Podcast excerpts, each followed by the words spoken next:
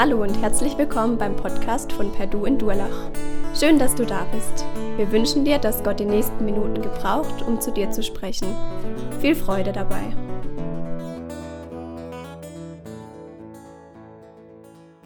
Heute schauen wir den Propheten Haggai an. Und ich möchte beginnen mit einer kurzen Geschichte. Und zwar, ähm, letztes Jahr habe ich meine Masterarbeit geschrieben und ich war früher fertig als erwartet. Zum Glück passiert nicht so oft, aber das war so. Und dann hatte ich ein paar Tage frei und ich dachte so, wenn ich jetzt schon frei habe, kann ich natürlich jetzt da weiter dran arbeiten oder ich mache irgendwie so einen spontanen Trip. Und dann habe ich am Morgen, am Montagmorgen habe ich äh, geschaut, ob irgendwie eine Mitfahrgelegenheit gibt oder irgendwas, wo man irgendwo hin kann. Habe verschiedene Städte so eingegeben und dann habe ich gesehen, ah, fährt jemand nach Budapest. Dann dachte ich so, okay, alles klar, mache ich mit. Und ich war an dem Tag sowieso in Frankfurt noch und dann ähm, habe ich gedacht, dann kann ich direkt von da mit dieser Person nach Budapest fahren. Und das habe ich auch gemacht. Das Problem war, ungefähr eine Stunde vorher ist mein Handy kaputt gegangen und ich hatte eigentlich gar nichts. Also es ist eigentlich alles schief gelaufen so. Aber dann war ich bei diesem Typen äh, im Auto und vom, sind vom Flughafen losgefahren und wir sind dann nach Budapest gefahren, er hat mir so erzählt, dass er ähm, dort aufgewachsen ist und äh, da die ganze Stadt kennt und alles und mich da rumführen kann und so, alles gut ist. Und dann wusste ich so, wenn ich, diese, wenn ich den bei mir habe, dann läuft eigentlich alles gut. So, der kennt die Sprache, der weiß, wo wir unterkommen können und so weiter. Natürlich kann man jetzt einem Fremden nicht unbedingt direkt vertrauen. Das muss ich sagen, weil meine Mama hier sitzt. Aber ähm, ich habe ich hab gewusst, wenn ich den bei mir habe, dann läuft eigentlich alles soweit ganz gut. Ähm, und äh, genau, dann ist auch egal, ob mein Handy kaputt ist oder ob irgendwas anderes kaputt ist, darüber, darum kann ich mich später kümmern. Ich muss jetzt erstmal schauen, dass ich bei dem Typen bleibe. So. Und Haggai, der Prophet, der zeigt uns, dass es auch eine Sache gibt im Leben, auf die wir achten müssen. Dann ist eigentlich egal, was die anderen Sachen sind und ob die laufen oder nicht, ob die, wie die Prioritäten gesetzt sind. Wenn die Sache da ist, dann, ähm, dann läuft unser Leben soweit. Und wenn die nicht da ist, darum geht es bei Haggai auch, dann haben wir ein Problem. Und das ist, was Haggai ähm, dem Volk Israel mitgibt. Und wir schauen uns kurz an, ähm, wie die Umwelt bei, äh, zu Haggais Zeit war. Also letztes Mal hatten wir Micha. Ne? Micha, der war ähm, 700 irgendwas ähm, vor Christus und Haggai ist jetzt über 200 Jahre später. Und in der, der Zeit dazwischen ist das passiert, was Micha auch vorher gesagt hat. Also Israel ist ins Exil gekommen nach Babylon ähm, und ist dann im Jahr 539 war das Kyros-Edikt. Da hat dann der, äh, der Herrscher der Kyros hat den Israeliten wieder erlaubt, zurückzugehen nach Israel. Und sie, er hat gesagt, ihr könnt wieder eure Stadt aufbauen, nachdem sie so, so zerstört wurde. Zur selben Zeit hat Haggai gelebt mit Zacharia. Die haben beide zur selben Zeit äh, Prophetien ausgesprochen. Und die Hintergrundgeschichte, das ist sehr spannend, die steht in Esra. Also wenn ihr die Hintergrundgeschichte zur Botschaft haben wollt, dann müsst ihr Esra lesen. Wir werden da auch ein bisschen reinschauen, aber genau, wenn ihr da nochmal ein bisschen tiefer reingehen wollt, dann müsst ihr Esra lesen und vielleicht parallel dazu Haggai und Zacharia. Okay, das heißt, ähm, die Situation, in der Micha äh, Haggai jetzt ist, ist, dass Israel zurückgekommen ist in eine Stadt, die vollkommen kaputt ist. Und die Leute kamen da an und wollten die Stadt wieder schnell aufbauen und haben natürlich versucht, das so schnell wie möglich zu machen und ihre Häuser wieder aufzubauen. Und am Anfang haben sie noch das Fundament gelegt vom Tempel. Sie sind in die Stadt gekommen, haben das Fundament gelegt vom Tempel, dann kamen ein paar Widerstände, haben sie sein gelassen und haben sie ihre eigenen Häuser gebaut. Und das die ganze Zeit. 15 Jahre lang. 15 Jahre lang. 15 Jahre und dann kommt Haggai. Ähm, und Haggai erinnert das Volk jetzt dran, was eigentlich wichtig im Leben ist. Er sagt ihnen, eure Prioritäten stimmen nicht. Und das Spannende ist, dass wir in Haggai verschiedene Situationen haben. Er spricht insgesamt vier Prophetien aus. Und ähm, ich glaube, wir können, egal in welcher Lebenssituation wir sind, heute ein bisschen was mitnehmen. Also beginnen wir vorne. Wir haben vier Botschaften, habe ich gerade schon gesagt, und wir gehen die auch nacheinander durch. Ähm, einmal beginnen wir ähm, im ersten, das ganze erste Kapitel ist so die erste Botschaft. Da ist am Anfang im zweiten Jahr des Königs Darius und so weiter datiert es genau. Das Coole ist, dass er das eben auch anhand von, von Darius macht und das kann man sehr gut datieren. Deshalb weiß man, das war am 29. August im Jahr 520 vor Christus. Und dann äh, die, die nächste Prophetie ist dann Kapitel 2, 1 bis 9, ungefähr zwei Monate später, am 17. Oktober. Und dann noch die, die letzte Prophetie, die ist am selben Tag, also sowohl 2 Vers 10 bis 19, als auch dann noch die letzten drei Verse, die sind am selben Tag, vielleicht nochmal am Abend oder so, ähm, und das am 18. Dezember, also alles innerhalb von so einem halben Jahr. Genau, okay. Also, wir beginnen jetzt im ersten Kapitel und dem ersten Hauptpunkt. Und weil wir heute nicht so viel Text haben, habe ich gedacht, wir lesen auch viel von dem Text und wir gehen einfach gemeinsam durch. Also fangen wir vorne an, 1 Vers 1. Im zweiten Jahr des Königs Darius, im sechsten Monat, am ersten Tag des Monats, geschah das Wort des Herrn durch den Propheten Haggai zu Zerubabel, dem Sohn des Shealtiel, dem Statthalter von Juda und, und zu Jeschua, dem Sohn des Jozadak, dem Hohenpriester. Und das ist die Situation. Also Haggai spricht jetzt zu den Führern des Volkes. Und was jetzt kommt, ist Haggais Ansprache, in der er eben Gottes Botschaft überbringt. Und diese Rede von Haggai, die ist aufgeteilt in verschiedene Teile. Und er beginnt mit der These des Volkes. Also Vers 2. So spricht der Herr der Herrscharen. Dieses Volk, dieses Volk sagt, die Zeit ist noch nicht gekommen, das Haus des Herrn zu bauen. Das ist die These des Volkes. Noch ist die Zeit nicht gekommen, das Haus des Herrn zu bauen, sagt das Volk. Sie sagen, noch ist die Zeit nicht gekommen, Gottes Haus an erster Stelle zu setzen. Noch muss es einen unteren Platz einnehmen in unserer Prioritätenliste. Wir müssen noch, wir müssen noch andere Sachen machen. Wir müssen uns noch um, um ein paar andere Sachen kümmern, die wichtig sind oder dringend vor allem. Es müssen noch ein paar Dinge erledigt werden bei mir im Haus. Noch müssen wir irgendeine Sache machen, bevor wir uns der Sache widmen, von der eigentlich klar ist, dass Gott sie will, dass wir sie angehen. Und uns hält auch oft wieder Dinge ab, die Gott ähm, eigentlich will, dass wir sie angehen, dass wir Gott mehr Raum geben. Was sind die Dinge, die uns abhalten davon, Gott mehr Raum zu geben in unserem Leben? Das Volk hatte nicht den direkten Auftrag, jetzt den Tempel direkt aufzubauen wieder, aber es war klar, dass sie das machen mussten. Das ist Gottes Gottes Haus. Und anstatt eben das zu tun, verschwenden sie oder investieren sie ihre Ressourcen an Zeit und Kraft woanders rein. Also lesen wir Vers 3. Und das Wort des Herrn geschah durch den Propheten Haggai und Vers 4. Ist es für euch selber an der Zeit, in euren getäfelten Häusern zu wohnen, während dieses Haus verödet daliegt? Da steckt ein bisschen Ironie drin. Also sie sagen, es ist noch nicht die Zeit, Gottes Haus zu bauen. Gott sagt, aber für euch ist es Zeit, in, den, in euren schönen Häusern zu wohnen und die immer schöner noch zu machen. Das Volk kam ja zurück in diese Ruinenstadt und überall waren nur Baustellen. Vielleicht ein bisschen so wie Karlsruhe, ein bisschen mehr wahrscheinlich. Alles liegt in Trümmern. Und vielleicht kennen wir das in unserem Leben, dass wir merken, so unser Ist-Zustand, der ist gerade nicht gut das sieht übel aus. Und natürlich will man das ändern und man will es so schnell wie möglich ausräumen, aber man, man rennt und tut an einfach das, was gerade irgendwie hochkommt. Ähm, und man verkriecht sich irgendwie in die eigenen Ruinen und versteckt sich hinter den eigenen Mauern und beginnt dann die zu kleistern und zu kleben. Irgend so ein Lebensbereich, der nicht so gut läuft, der wird dann angegangen. Man versucht vielleicht, sich zu motivieren, eine bessere Arbeitsmoral ähm, zu zeigen oder das Familienleben wieder ein bisschen aufzubessern, Beziehungen vielleicht zu den Eltern oder zu den Kindern wieder aufleben zu lassen oder sonst irgendwo hinein zu investieren, weil man denkt, man kann dann da was aufbauen. Und das ist, was Gott auch im Folgenden sagt, was sie machen. Und zwar, wir lesen jetzt 3 bis 11.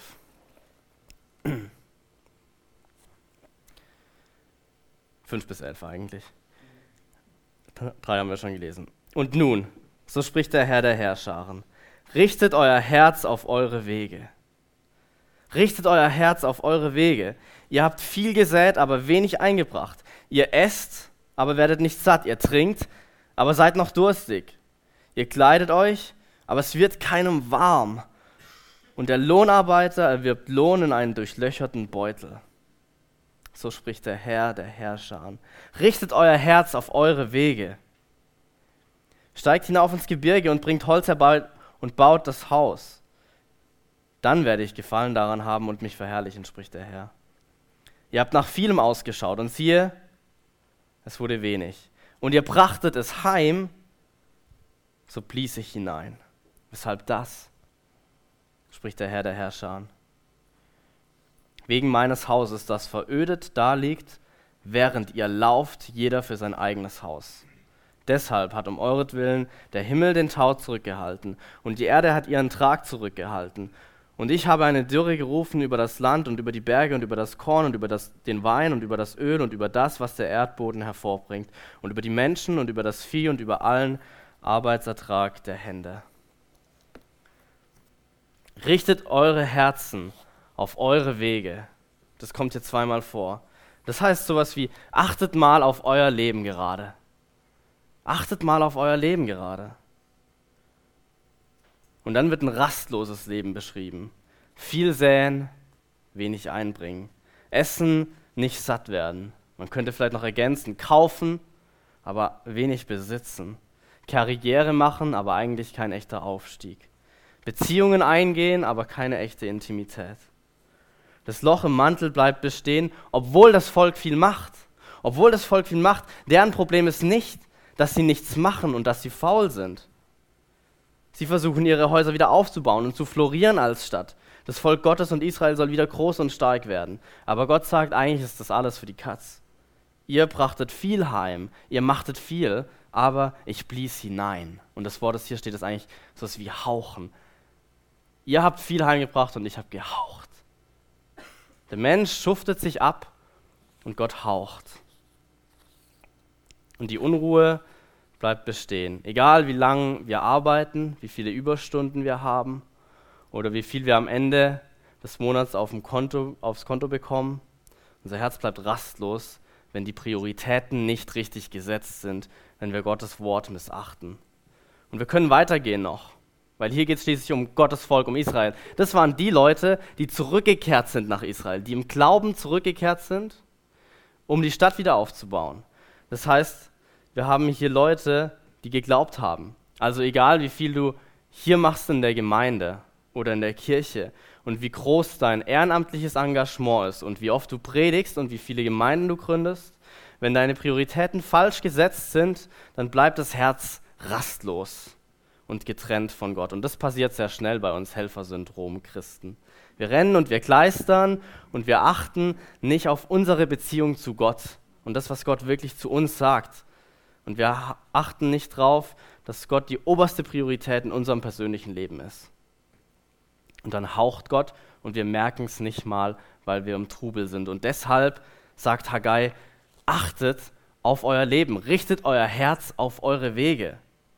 Achtet mal drauf, hört doch mal rein in eure Herzen, wie rastlos es ist. Merkt ihr nicht, dass ihr eigentlich rennt und arbeitet, aber am Ende gar nichts da ist? Und wie sehnsüchtig ihr am Ende seid, immer noch. Und Gott liefert den Grund und er sagt, wegen meines Hauses, das verödet da liegt, während ihr lauft, jeder für sein eigenes Haus. Die Herzen sind rastlos, das Leben läuft irgendwie schief, wir bekommen keine Ruhe ins Leben, wir rennen und machen und eilen und hetzen und arbeiten und arbeiten noch mehr und wir kaufen und konsumieren und wir gehen noch mehr Beziehungen ein und wir suchen Freunde und Partner und wir handeln und arbeiten noch mehr und wir säen und arbeiten noch mehr und noch mehr Beziehungen und trotzdem stellt sich kein Frieden ein. Trotzdem kriegen wir keinen Frieden, keinen Segen achten wir mal auf unser Leben und achten wir vor allem auf die Prioritäten, weil dort liegt das Problem begraben.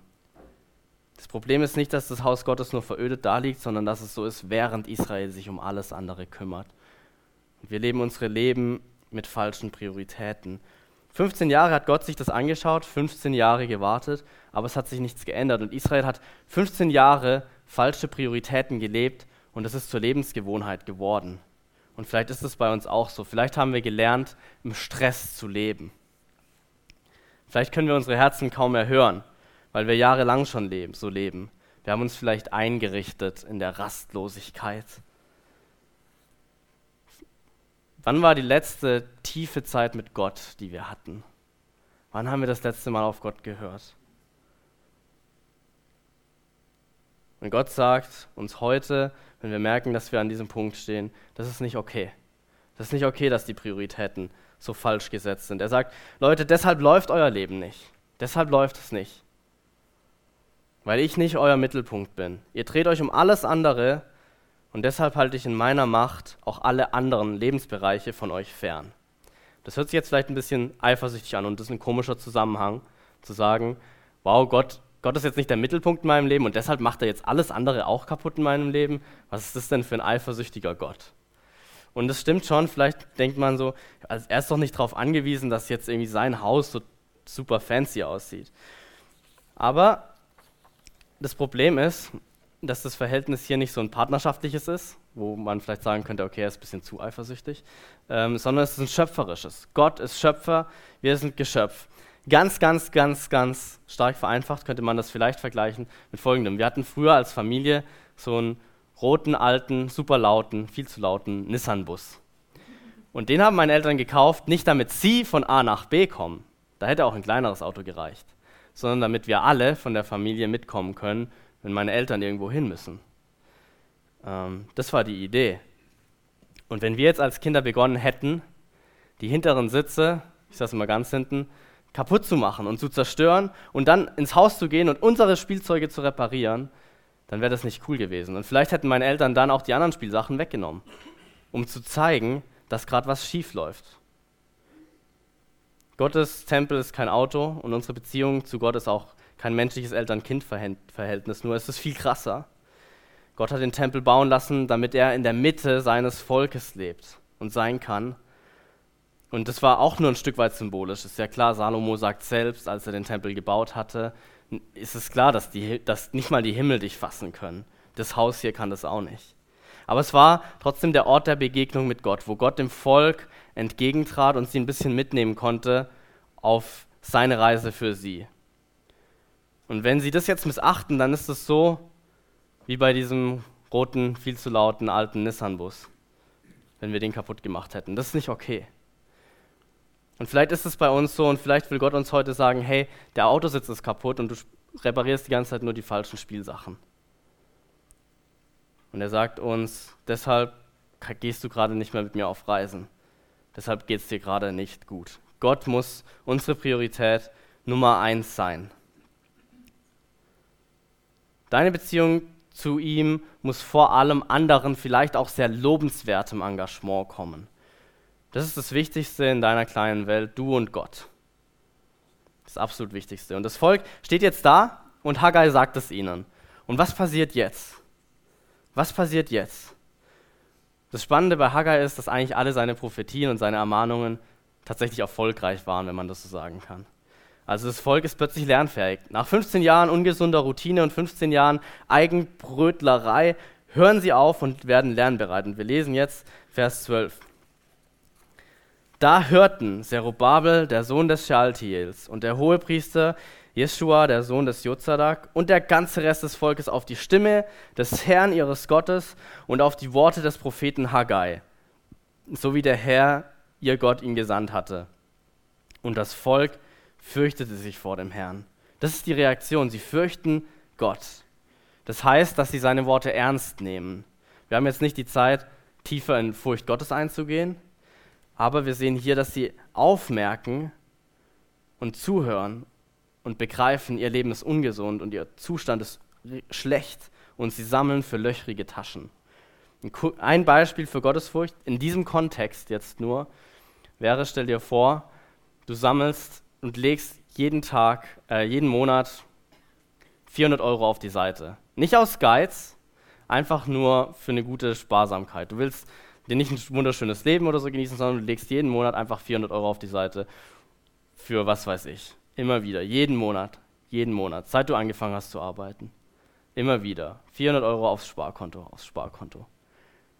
Und dann, wenn du 50 bist, gehst du mal zur Bank, um einfach mal zwischendurch zu checken, wie viel du eigentlich drauf hast. Und du gehst an den Schalter und du fragst den Typ, der dahinter steht, wie viel habe ich eigentlich auf dem Sparkonto? Und der öffnet am, am Computer ein Fenster und er sagt, in all den Jahren, nach all den Jahren, die du gesammelt hast, sagt er, nichts. Ist leer. Und du fragst ihn, warum? Und er sagt, ja, interne Prozesse, um interne, um interne Überweisungen tätigen zu können, hättest du halt auch noch irgendwie eine Grundgebühr von 2 Euro überweisen müssen. Ansonsten geht das Geld, was du intern überweist, einfach an die Bank zurück. Dieses Gefühl, dass du irgendwie gemerkt, dass dieses entlarvende Gefühl, das ist, was das Volk gerade hat. Das ist ein bisschen vielleicht Gottesfurcht hier, in diesem Kontext. Es ist so eine Respekt, Anerkennung und auch so eine Ehrfurcht. Ein wenig Angst ist da sicher auch mit drin, aber es ist eine Angst, deren Wurzel gut und gesund ist. Okay, jetzt ist Gott nicht einer, dem wir einfach unsere Grundgebühr zahlen, damit es uns dann gut geht, sondern es ist einer, der langfristig und immer unsere Priorität Nummer eins sein will und sein muss.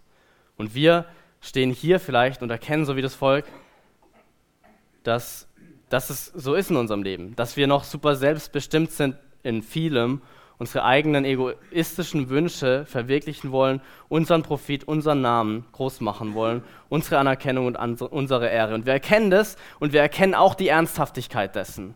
Also wir spüren vielleicht diese Gottesfurcht und wir bereuen es und wir nehmen das ernst und wir wissen, wir müssen das ändern. Und das ist dann so eine innerliche Umkehr. Also wir kehren um von diesem Lebensstil. Wir bekennen unser Versagen an, diesen, an, an all dem, was wir falsch gemacht haben. Und wir, wir haben Ehrfurcht vor Gott. Das ist, was das Volk gerade hat. Und jetzt passiert was Spannendes. Jetzt passiert was Spannendes. Weil Gott jetzt nicht sagt, okay, alles klar, ich sehe das, jetzt macht mal. Jetzt will ich sehen, ob ihr das auch wirklich macht. Sondern er sagt, wir lesen weiter, Vers 13. Da sprach Haggai, der Bote des Herrn, im Auftrag des Herrn zum Volk ich bin mit euch. Ich bin mit euch, spricht der Herr. Ich bin mit euch. Gott ist mit dir, wenn du das einsiehst. Er ist jetzt da. Er sieht dein Herz. Nicht erst, wenn der Tempel fertig ist, sondern dann, wenn du beginnst, deine Prioritätenliste neu von Gott her zu definieren. Dann ist Gott da. Man hat vielleicht gar nicht viel von außen gesehen. Vielleicht stand das Volk einfach auf diesem Tempelplatz. Haggai hat mit den Leuten geredet. Und dann macht er eine Pause und er merkt, es hat sie getroffen. Und dann bekommt er von Gott dieses Wort. Ich bin mit euch. Ich bin mit euch. Und dann wird aus dem Volk, das Gott in Vers 2 noch sagt, dieses Volk wird dann plötzlich, ich bin mit euch. Ich bin mit euch. Das heißt, wenn du merkst, dass Gott nicht die Gänze, dein Zentrum, in Gänze dein Zentrum ist, und du ihn irgendwie vernachlässigt und du dieses Gefühl hast von Ehrfurcht und das ernst nimmst und mit offenem, ehrlichen Herzen vor Gott tritt, trittst, dann ist ganz klar, dann gilt das, was, was damals Haggai gesagt hat, auch heute noch. Gott ist da. Gott ist da. Wenn du es bereust und Gottes Worte ernst nimmst, nimmst, dann, noch bevor du rausgehen kannst und es als wahr erweisen kannst, Gott ist mit dir. Wie wunderbar. Und dann folgen natürlich auch die Taten. Vers 14 und 15. Und der Herr erweckte den Geist Zerubabels, des Sohnes Schaltiels, des Statthalters von Juda, und den Geist Jeschuas, des Sohnes äh, Jozadak, des Hohenpriesters, und den Geist des ganzen Restes des Volkes, sodass sie kamen und sich an die Arbeit am Haus des Herrn, der Herrscher ihres Gottes machten am 24. Tag des sechsten Monats im zweiten Jahr des Königs Darius. Also jetzt, wo Gott in ihrer Mitte ist, wo sie ihm wieder den höchsten Platz in ihrem Leben gegeben haben, da handelt er durch sie. Er erweckt ihren Geist, sodass sie jetzt beginnen umzusetzen. Also echte Gottesfurcht führt zu Taten und echte Gotteserkenntnis führt zu einem veränderten Lebenswandel. Also wenn Gott das Zentrum unseres Lebens ist und wir ihn reinreden lassen, dann verändert er uns. Dann überwindet er die Widerstände in uns, seinem Auftrag zu folgen. Okay, das ist der erste Punkt. Der erste Punkt ist, Gott will das Zentrum deiner Prioritäten sein. Gott will das Zentrum deiner Prioritäten sein, dann ist er da. Das heißt, also mach die Beziehung zu ihm zum Zentrum deines Lebens. Mach die Beziehung zu ihm zum Zentrum deines Lebens. Das war Kapitel 1. Kommen wir zum zweiten Punkt. Das war jetzt schon relativ viel, eigentlich würde das reichen für eine Predigt. Irgendjemand hatte die Idee, eine Buchpredigt zu machen. Okay. Die nächste Botschaft ist super ermutigend und wunderschön. Ähm, weil was passiert jetzt, wenn man einen neuen Entschluss gefasst hat und rausgeht? Man wird entmutigt, ist ja klar. Und das passiert mit Israel ungefähr, wie wir jetzt wissen, zwei Monate später. Lesen wir mal die Verse 1 bis 3. Im siebten Monat, am 21. des Monats, geschah das Wort des Herrn durch den Propheten Haggai. Sage doch zu Zerubabel, dem Sohn Shealtiels, dem Statthalter von Juda, und zu Jeschua, also wieder die großen Führer, und zu dem ganzen Rest des Volkes und sprich, wer ist unter euch noch übrig geblieben, der dieses Haus in seiner früheren Herrlichkeit gesehen hat?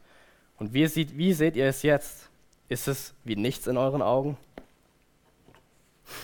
Der Tag, der hier beschrieben wird, das wussten die damals, wir heute wissen es nicht, aber wir können es rausfinden, es war ein Festtag. Das war der letzte Tag des Laubhüttenfestes. Also es war Erntedank.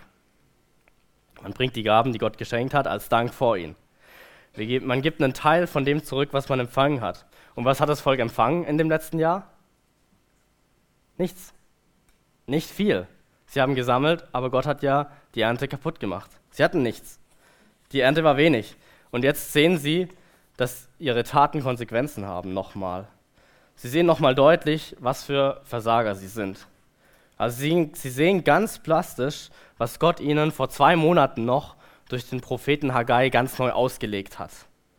Sie sehen ihre Ernte und sind konfrontiert mit den letzten 15 Jahren egoistischem Hausbau. Und zu allem Überfluss merken sie auch noch, dass ihr neues Vorhaben jetzt ziemlich armselig sein wird. Also Gott spricht hier das an, was für das Volk genauso präsent war wie die Konsequenzen ihres, ihrer, ihrer letzten Jahre und ihr Versagen. Er spricht nämlich an, dass der alte Tempel von Salomo viel schöner war als das, was sie gerade machen. Der war, kurz gesagt, aus Gold. Ein Riesengebäude einfach aus Gold. Es muss ein unfassbares Gebäude gewesen sein. Und die Leute haben das noch im Gedächtnis, ein paar Leute zumindest von der alten Generation. Und sie wissen, das, was wir hier bauen, das ist doch armselig. Das, was wir hier machen, das ist eigentlich erbärmlich. Das sollen wir bei Gott abliefern, ernsthaft? Und um die Stimmung ein bisschen aufzufangen, gehen wir nochmal diese 15 Jahre zurück, als sie das Fundament gelegt haben. Und wir schlagen mal in Esra auf, wenn ihr eure Bibel dabei habt, ein bisschen zurückblättern, hinter den ganzen Büchern von Chronik, König und so weiter. Und in Esra 3, Vers 12, da lesen wir etwas Spannendes, als das Fundament von diesem Tempel jetzt gelegt wurde. Da heißt es,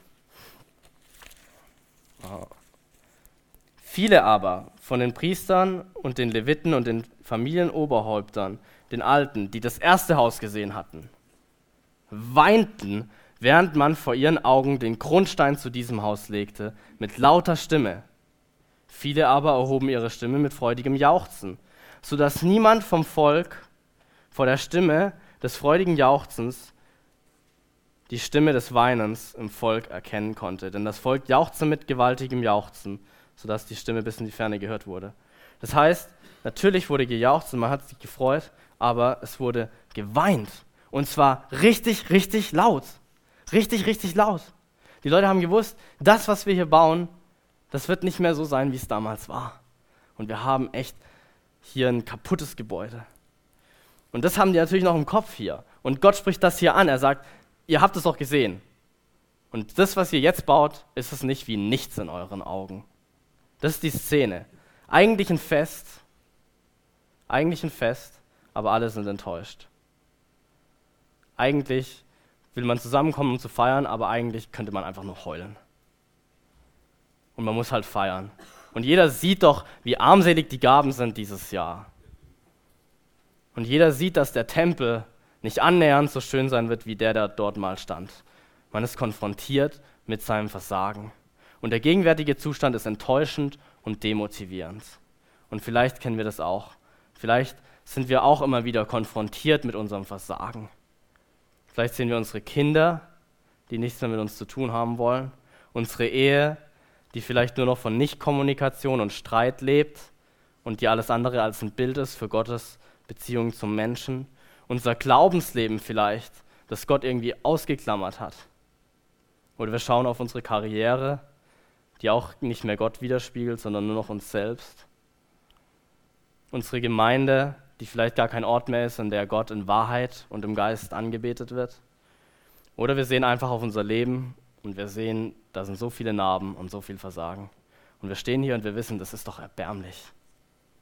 Das können wir nicht abliefern.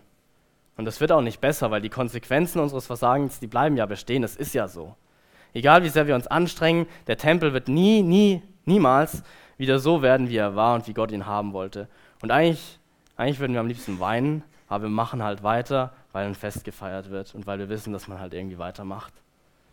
Und wir sehen die Baustellen unseres Lebens in aller Härte.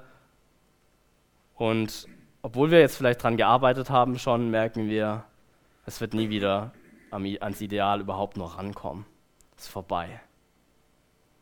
Es ist vorbei. Das hat mir mal ein Freund auch gesagt nach seiner Entgiftung. Er hat gesagt, es ist vorbei mit Alkohol komplett. Ich habe Alkohol zu sehr konsumiert und jetzt werde ich nie wieder ein gutes Verhältnis dazu haben. Ich werde das nie wieder trinken können. Nie wieder. Ist vorbei. Keine Chance. Keine Chance. Wenn ich Alkohol sehe, werde ich immer wieder an mein Versagen erinnert werden.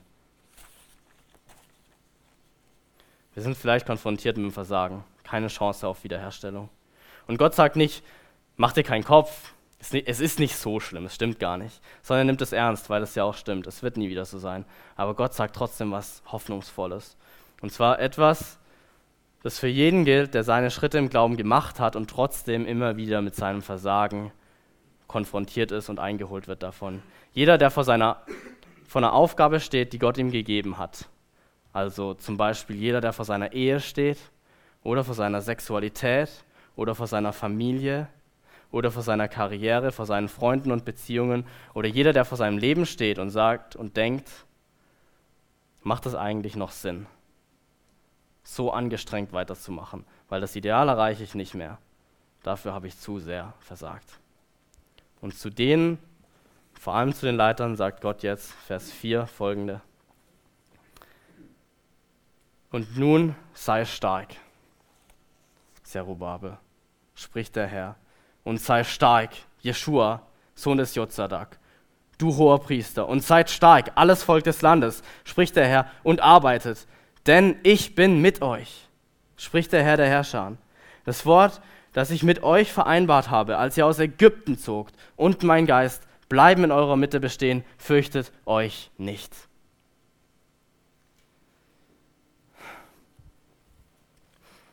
Ich habe ja mal Tennis gespielt in meinen Teenie-Jahren und da findet man, glaube ich, die ehrgeizigsten Eltern überhaupt. Und stellt euch vor, man ist auf einem Turnier und es gibt da ein Kind, das das Schlechteste ist, weil es nicht trainiert hat.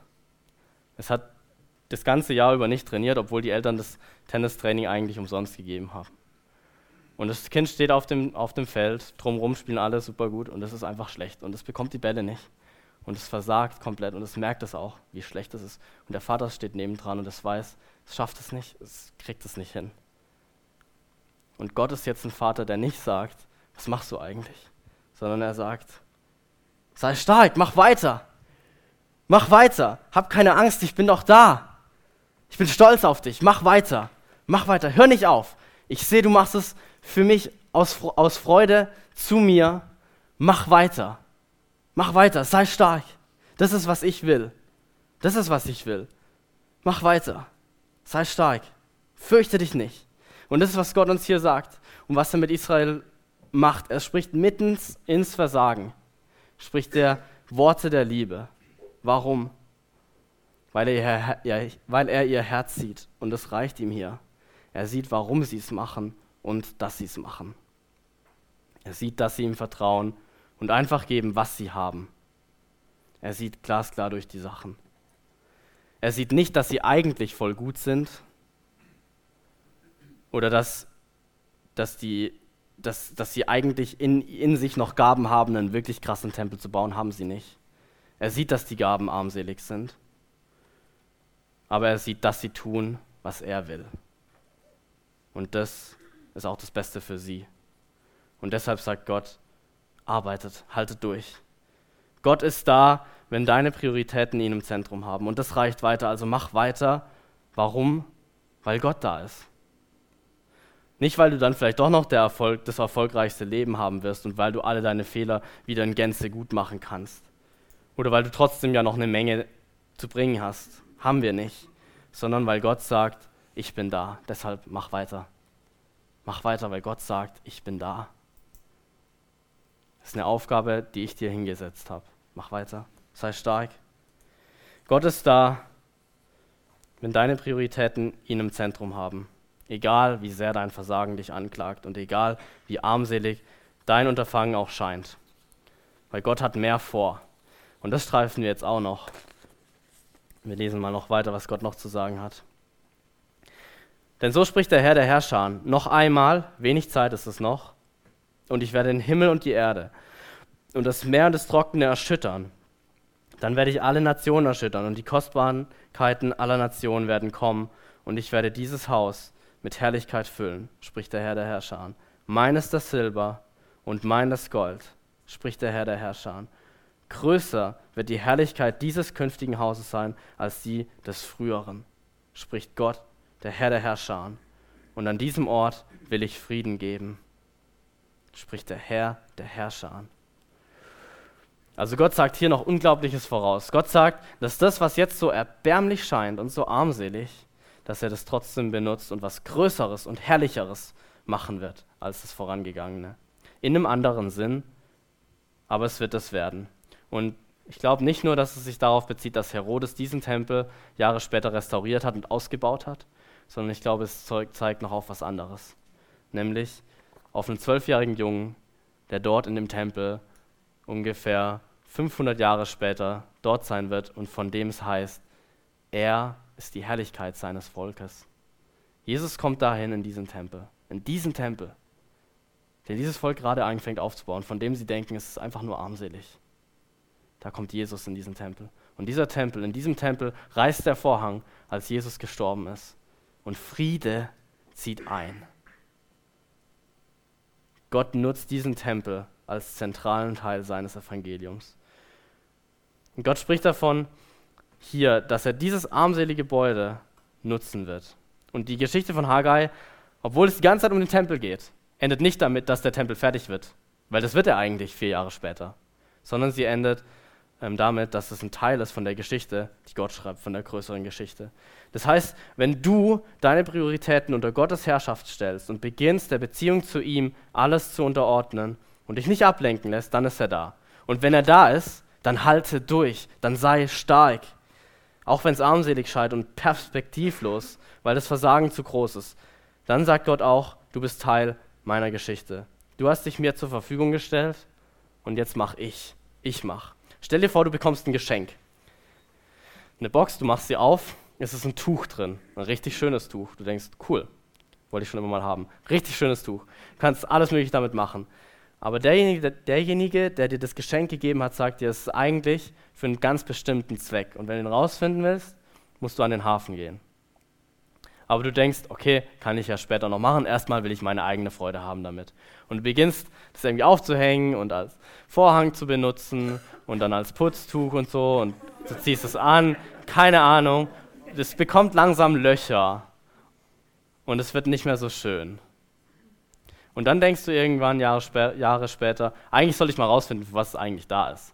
Und du gehst runter an den Hafen und du triffst einen, einen Mann, der vor, vor einem richtig alten Segelschiff sitzt und der sagt, hey, du hast das Segeltuch, dem Besitzer vom Segeltuch, dem gehört das Boot. Und der Inselbesitzer dort draußen auf dieser Insel, er zeigt auf eine Insel, die wunderschön ist, sagt, dass derjenige, der dem das, dem das Tuch gehört, dem gehört das Schiff und der soll dorthin kommen. Und du denkst, krass, dafür war das da. Du steigst auf das Schiff, hängst das Segeltuch auf, merkst, da sind lauter Löcher drin. Du kommst niemals an die Insel. Und du segelst los, aber du kommst nicht weit. Und dann sagt Gott aber, es ist trotzdem der richtige Weg. Mach weiter. Es ist trotzdem der richtige Weg. Du kommst trotzdem ans Ziel. Ich mache trotzdem was aus diesem Tempel, aus dir. Mein Plan hängt nicht an deinem Erfolg. merkt ihr das in den Versen, die wir gerade gelesen haben? Da ist Gott Subjekt, also er tut. Er macht den Rest. Also stell dir vor, der Inselbesitzer kommt dir auf halbem Weg entgegen. Und weil er so ein guter Segelmann, Seemann ist, steigt er in dein Boot und bringt trotz der Löcher dein Boot mit dir ans Ziel. Dein kaputtes Segel, es kommt an. Gottes Geschichte ist größer. Wenn wir die Reise beginnen, Vielleicht ganz anders, als wir denken, vielleicht braucht Gott uns ganz anders, als wir denken, aber er steht zu der Verheißung. Der Tempel wurde ganz anders. Er wurde nicht Nicht nur äußerlich schön, sondern Jesus war dort. Und auch heute sollen wir die Beziehung zu ihm ganz oben stellen, nach oben stellen und darauf hören, was er uns durch sein Wort sagt. Das heißt, wir haben einen zweiten Punkt. Gott bleibt bei dir und verheißt Großes, wenn du in diesen Prioritäten lebst. Gott bleibt bei dir und verheißt Großes, wenn du in diesen Prioritäten, die ihn zum Zentrum haben, wenn du in diesen Prioritäten lebst. Also sei stark und mach weiter, trotz deines Versagens. Und wie geht es dann weiter? Was macht das Kind, wenn es die volle Unterstützung immer hat von den Eltern? Wenn es merkt, der Vater jubelt sowieso immer, dann wird der Vater ihm langsam egal. Und das ist nichts Unbekanntes. Deshalb brauchen wir normale Erziehung. Ähm, jemand, der uns gewisse Werte mitgibt und sie verkörpert und der Nein und Ja sagen kann. Und so haben wir den dritten Teil in Haggai. Und wir lesen die Verse 10 bis 19.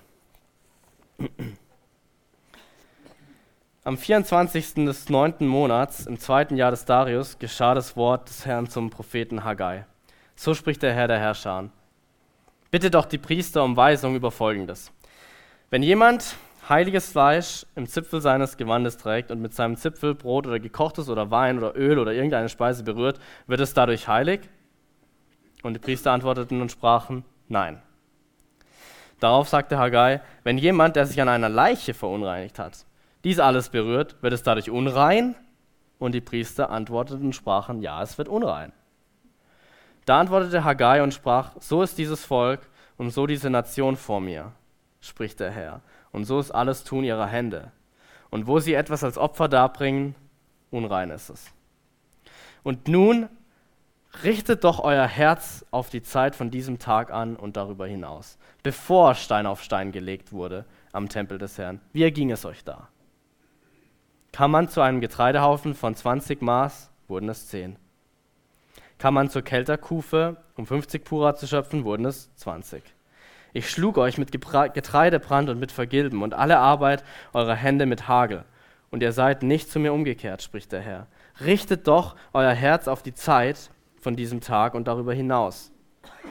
Vom 24. des neunten Monats nämlich. Von dem Tag an, als die Grundmauern des Tempels gelegt wurden. Richtet euer Herz darauf. Ist die Saat noch in der Vorratskammer? Und haben der Weinstock und der Feigenbaum und der Granatbaum und der Ölbaum noch nicht getragen? Von diesem Tag an will ich segnen. Okay, ist jetzt ein bisschen schwierig, weil da so ein Schnitt ist irgendwie. Und das ist ein bisschen seltsamer Text mit dem Opfer und dem Unrein und Rein und so weiter. Wir gehen da jetzt nicht so sehr drauf ein. Auf jeden Fall haben wir Ermahnungen hier drin. Weil Gott sagt, dass Israel den Tempel, den sie jetzt bauen, mit unreinen Händen bauen. Das macht von dem Konzept vom Alten Testament her Sinn. Ähm, aber der Zusammenhang fehlt uns hier ein bisschen. Was sein könnte, ist folgendes. Das lesen wir auch in Esra, könnt ihr gerne nachlesen. Esra 5 und 6. Da lesen wir, als die jetzt angefangen haben zu bauen, kommt so ein äh, Führer von ein bisschen außerhalb und der sagt: Hey, das kann doch nicht sein, dass die jetzt wieder einen Tempel aufbauen. Das ist nicht cool, das wollen wir nicht. Und deshalb schreibt er dem Darius, dem König, und sagt so: Hey, man soll mal nachschauen, ob das überhaupt rechtens ist, was die da machen. Und der Darius sagt dann: weil er will, dass alle Götter und alle Völker zu ihren Göttern, mit ihren Göttern zu ihm beten oder für ihn beten, sagt er so, ja, ja, das passt schon, die können das machen. Und ihr, ihr Heidenvölker, gebt denen doch bitte noch auch alles, was ihr habt, mit. Also alle eure Tiere und alle euer Silber und Gold und so. Macht es, dass die für mich beten. Und was jetzt sein könnte, ist, dass das Volk Israel diese Sachen gerne aufgenommen haben und einfach so die Tiere und so weiter geopfert haben von den Heidenvölkern. Das heißt, es hat sie nichts mehr gekostet. Sie sollten das den Israeliten kostenlos zur Verfügung stellen. Es hat sie nichts mehr gekostet. Sie konnten weiterhin ihre Opfer bringen, der Tempel konnte weiterhin alles machen, wofür er da ist. Es, wurde, es stieg die ganze Zeit Rauch auf, alles gut, aber eigentlich nicht, weil es hat sie gar nichts gekostet. Es waren eigentlich keine Opfer ihrer Herzen. Das ist ein Grund. Es könnte auch sein, was später in Esra da ist, dass das Volk zu einem Mischvolk geworden ist und sich komplett äh, zusammengetan hat mit den anderen Völkern drumherum. Das sehen wir eben am Ende. Und sie haben sich so sehr mit ihnen interagiert, dass sie nicht mehr als Gemeinde leben konnten, nicht mehr als ausgesondertes Volk Gottes. Heilig. Also auf jeden Fall haben wir ein Volk, das Gott nicht im letzten ernst nimmt. Ein Volk, das faule Kompromisse eingeht. Sie folgen Gott nicht in der letzten Radikalität und Konsequenz. Und so haben wir hier während dem Bauen eine Phase, in der Gott das Volk erinnern muss, wie die Dinge liegen. Sie nehmen die ganze Gott sind deine Prioritäten wichtig Sache nicht mehr ernst. Sie bauen jetzt zwar den Tempel und sie opfern, aber nicht mehr mit echtem Engagement. Es kostet sie nichts mehr. Das erinnert mich an die Geschichte der armen Witwe in Markus 12, wo Jesus am Tempel sitzt. Und er sieht Leute, reiche Leute, die viel in den Kasten werfen. Und er sieht eine alte Frau, die ganz wenig reinwirft. Und er sagt, sie hat mehr gegeben, weil sie nicht nur von ihrem Überfluss gegeben hat. Und was Israel hier macht, ist, sie machen zwar das, was Gott will, aber sie machen es eigentlich falsch. Von außen scheint alles zu laufen, aber hinter den Kulissen läuft es irgendwie nicht. Und Gott macht sie darauf aufmerksam, dass sie mit unreinen Händen den Tempel bauen. Und dass es so nicht gedacht ist. Und deshalb erinnert er sie jetzt dran, was eigentlich war. Und dann benutzt wieder diese Worte: Richtet eure Herzen auf eure Wege. Richtet euer Herz mal an das. Denkt mal drüber nach, was davor war. Denkt mal drüber nach. Er sagt ihnen: Leute, es war damals keine coole Zeit. Nach, nehmt die Sache ernst und Konsequenz, konsequent bringt sie zu Ende. Denkt mal zurück, wie schlecht es euch ging. Wie rastlos eure Herzen waren und euer Leben. Und wie alles, was ihr gesammelt habt, zwischen euren Händen wieder entglitt. Erinnert euch dran, wie elend es euch ging. Ihr habt gelitten. Und jetzt aber, von hier an, will ich euch segnen. Macht ganze Sache. Reinigt euch. Haltet die Reinheitsvorschrift. Nehmt mich als Zentrum eurer Prioritäten ernst. Ich bin doch da, in eurer Mitte. Also wir haben sozusagen ein weiteres Stadium, einen weiteren Zustand, in dem sich das Volk befindet. Und vielleicht kennt ihr das. Vielleicht kennt ihr das.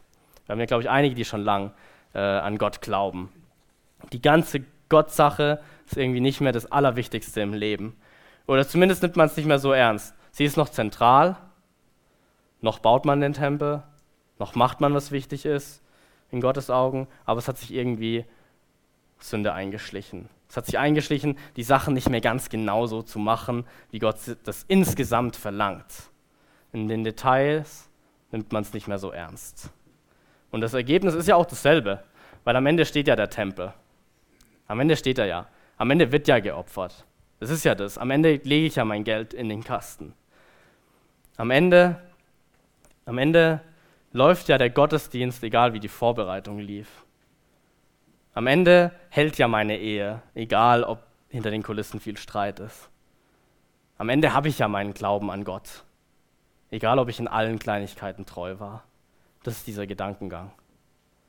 Das ist genau dieser Gedankengang. Ich hatte diesen Gedankengang auch tatsächlich in der Vorbereitung dieser Predigt, deshalb habe ich das gerade gesagt. Ich habe letzte Woche hier gepredigt, ich war super spät dran. Freitagabend saß ich da und dachte, was hast du eigentlich die letzte Woche gemacht? Gott im Zentrum deiner Prioritäten? Oder hast du nur die Predigt vorbereitet, damit dir halt die Predigt steht, ja? Die Predigt ist ein Zeugnis eigentlich dafür, für das, was ich gerade sage. Es ist eigentlich einfach fertig geworden. Und ich habe das dann gemerkt, am Freitagabend habe mir Zeit genommen, nochmal zu beten, die Dinge durchzugehen. Und ich war rastlos am Freitagabend, habe gemerkt, das ist einfach nichts. Weil ich diesen Gedankengang hatte. Hauptsache, dass die Sache ist fertig so, egal ob dann am Ende die in, den, in der Feinarbeit, was mich persönlich betrifft, ob das dann gut ist. Aber Gott sagt uns ganz klar, pass auf Leute, das ist der Weg zurück. Das ist ein, der Weg in ein Leben, das eigentlich auch nicht cool ist für euch. Ich muss das Zentrum eurer Prioritäten bleiben, sonst schießt ihr euch auch selbst ins Bein. Nehmt die Sache weiterhin ernst. Und wenn du an diesem Punkt stehst in der Gefahr, einen Lebensbereich schleifen zu lassen, dann lass dir sagen, dass Gott dran arbeiten will. Vielleicht sagt Gott dir, dass du die Sache mit dem Stolz nicht ernst genug nimmst momentan. Oder die Sache mit dem Egoismus und dem Dienen. Oder mit dem Lieben und dem Vergeben. Und er sagt dir vielleicht, hey, du legst noch viel zu viel auf deine eigene Seite. Ich will, dass du freigiebig wirst und in Freiheit ähm, lebst. Oder er sagt dir, hey, du machst dich zu sehr abhängig von anderen Leuten. Ich möchte, dass du dich nur abhängig machst von mir und in meiner Anerkennung badest und aus mir schöpfst. Zufriedenheit und Freude und Friede und Liebe. Das ist ansonsten ein Weg zurück in ein Leben, das eben nicht voll ist von Segen. Weil ich will euch von diesem Tag an segnen, Frieden geben, deinem Herzen Ruhe schenken, Erfüllung und Zufriedenheit. Und die Geschichte von Haggai und Israel geht mit einem guten Vorbild weiter. Wir lesen in Haggai 6, Vers 20, Esra 6, Vers 20, Haggai hat gar keine sechs Kapitel. Da heißt es, denn die Priester und die Leviten hatten sich gereinigt wie ein Mann. Sie waren alle rein. Sie hatten sich also gereinigt. Also das, was, was ähm, Haggai hier sagt, haben die umgesetzt. Sie haben sich gereinigt. Sie haben sich gereinigt. Es war kein Akt mystischen Gottsuchen, so, okay, ich weiß, dass vielleicht Sachen nicht gut laufen, aber was muss ich denn jetzt eigentlich machen? Sondern es war eigentlich ganz klar, war eigentlich easy. Sie wussten das, wie das geht. Und wir wissen das heute auch, wie wir rein werden. Im 1. Johannesbrief 1, Vers 9, da heißt es, wenn wir unsere Sünden bekennen, dann ist er treu und gerecht, dass er uns die Sünden vergibt und uns reinigt von aller Ungerechtigkeit. Das ist eigentlich ganz easy. Wenn wir rein werden wollen, dann sollen wir unsere Sünden bekennen. Also diesen Bereich auch, der vielleicht nicht so gut läuft, Gott hinlegen. Mach ihn auch da zum Zentrum deiner Prioritäten. Lass ihn dort mit reinreden und darüber herrschen. Also bekenn deinen Egoismus oder deine falsche Kompromissbereitschaft und geh voran. Und Gott verheißt dann Segen.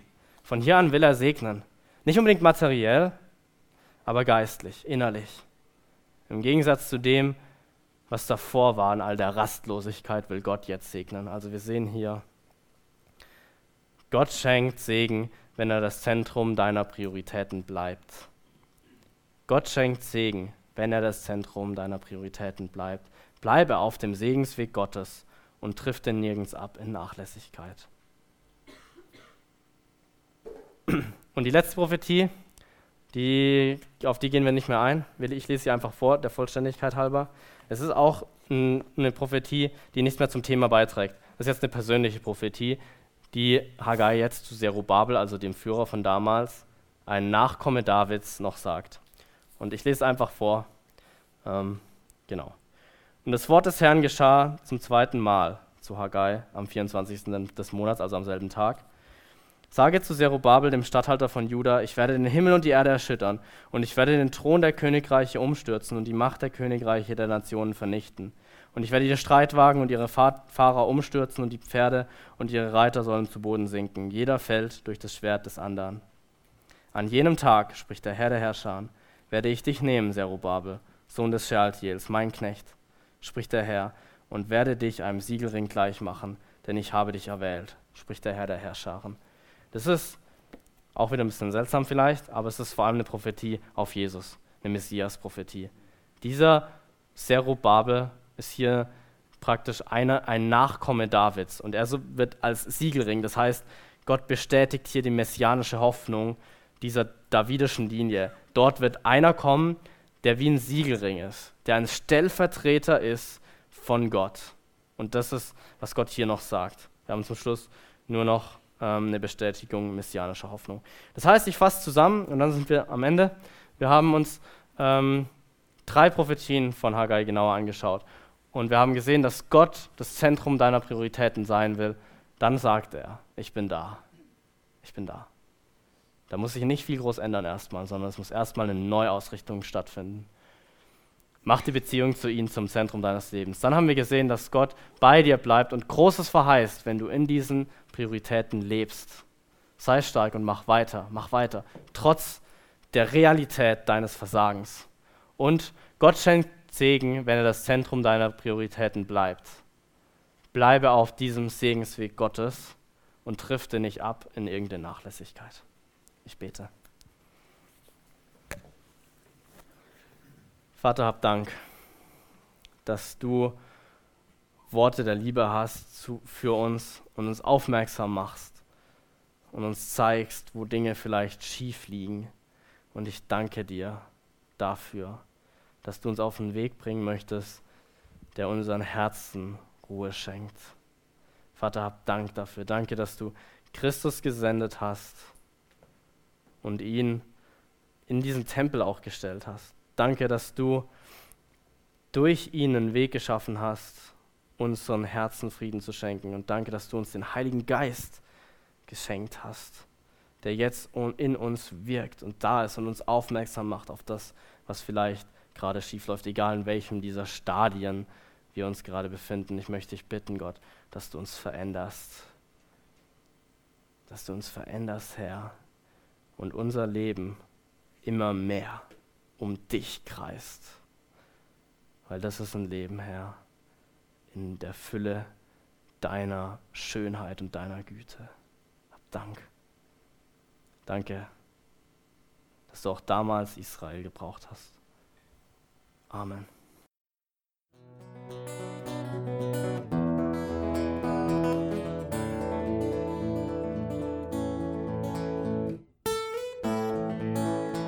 Wir hoffen, der Podcast hat dir weitergeholfen. Falls du noch Fragen hast, besuche gerne unsere Homepage unter www.per-du.church. Hier findest du alle wichtigen Infos zur Gemeinde und zum Glauben.